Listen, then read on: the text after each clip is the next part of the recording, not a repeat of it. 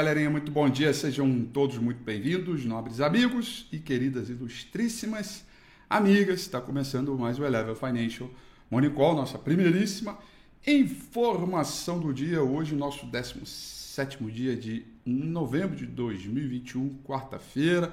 O panorama hoje segue num ritmo um pouco mais cauteloso. O mundo inteiro ainda discursa, ou melhor, ou melhor dizendo, ainda discute toda a ideia da, de um aperto monetário mais rígido por parte do Banco Central americano em função dos últimos dados que saíram de vendas no varejo e também produção industrial que se vieram bem acima do esperado.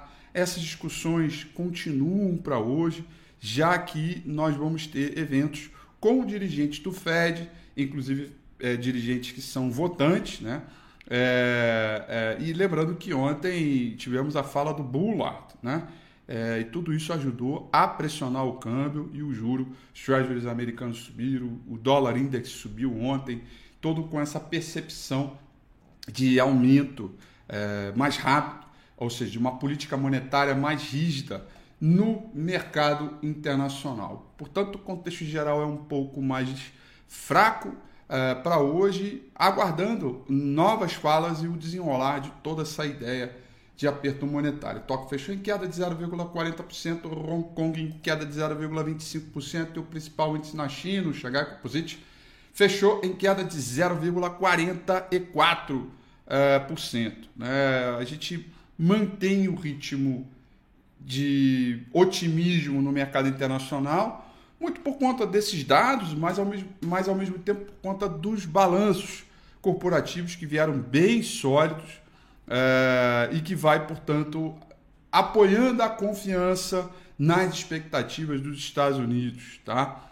É, a, em termos de moeda lira, é, amplia a queda antes da decisão do Banco Central da Turquia. Moedas emergentes têm desempenho misto mais pares do real, como peso mexicano e rand, vão tendo leves ganhos. Tá? Ah, olhando aqui, o petróleo vai vivendo um dia de correção. O petróleo Brent cai 1,21% e o petróleo WTI vai caindo 1,31%. Ainda sobre o mercado de commodities, nós temos o principal contrato futuro de minério de ferro negociado lá em Dalian, com vencimento para Uh, setembro, de, desculpa, setembro não, janeiro do ano que vem, cotação em dólar, fechou em leve queda de 0,15%, tá? Ou seja, a gente tem aí um, um, um, um, um mercado de commodities um pouco mais fraco. Uma outra coisa que eu esqueci de comentar ainda sobre petróleo, passei direto e não e vale a pena é, dizer o seguinte: boa parte dessa queda hoje do petróleo é, tem a ver com as chances de que o governo Biden utilize as tais reservas é, de emergência em um movimento coordenado é, com a China. Né? Isso é um papo que eles fizeram é, nesse último final é, de semana. Tá? Então tá aí, a gente tem que entender como é que isso vai desenrolar. Se você utilizar a reserva, você acaba é, pressionando os preços certamente. Tá? A Europa com um comportamento misto, levemente positivo, uh, mas em dia de fraco volume, tá? pelo, pelo menos até agora. Londres cai 0,23, uh, ah, Paris sobe 0,11 e o principal índice uh, uh, em Frankfurt, na Alemanha, sobe 0,13%. Tá? ou seja, tudo com um ritmo um pouco mais fraco mesmo o futuro americano, galerinha. Principal contrato futuro do S&P 500, que é uma boa referência para a abertura do dia, vai subindo, vai, perdão, vai caindo 0,03. Já trabalhou no terreno positivo, já trabalhou no terreno negativo, ficou esse vai e vem aí. Até agora fica próximo desse 0 a 0 aí. É, muito por conta também do horário, né? Tá tudo muito cedo, a gente está agora um descasamento de duas horas, né? É, então tá, tá, tá um pouco cedo para a gente avaliar, tá? Bom, vamos lá, agenda de hoje, galerinha. Como quarta-feira, um dia importante, a gente tem uh, o principal uh, indicador que a gente tem para as 10 horas e 30 minutos desta manhã são os dados de moradias nos Estados Unidos, chamados licenças é, para construção e construção de casas novas, medidas para o mês de outubro. Esse data previsto para sair e o alvará para construção, tudo 10 e meia da manhã. Depois, ao meio-dia e meio, tá? Nós vamos conhecer os dados de estoque de petróleo e aí os dados se encerram por aqui, ok? Muito bem. Bom, dito isso, vamos agora dar uma olhada aqui no gráfico do índice Bovespa. Ontem uh, nós voltamos a trabalhar abaixo dos 105.100 pontos. É um nível técnico relevante, inclusive abaixo da média móvel de nove períodos, o que mantém os dados uh, citados no último domingo com a FII intactos. Ou seja, para baixo é tendência, para cima é repique, tá? A gente tem ainda uns dados de resistências aqui, 107, 700, 800, é, é, desculpa, 108 e 500, vale lembrar, né?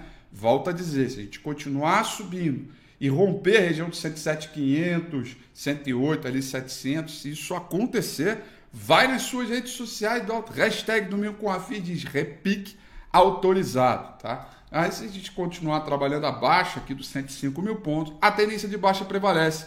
E aí nós vamos de novo testar a região de suporte aqui na região dos 102.800 pontos, a região do Deus me livre, porque se perder esse ponto é um Deus me livre mesmo, o mercado vem zigue-zagueando para baixo e pode voltar a trabalhar próximo aqui do último fundo nos 94.180, é, 93 mil pontos. Tá? O saldo de volume acompanha, a tendência de baixo, o quadro de lateralização permanece.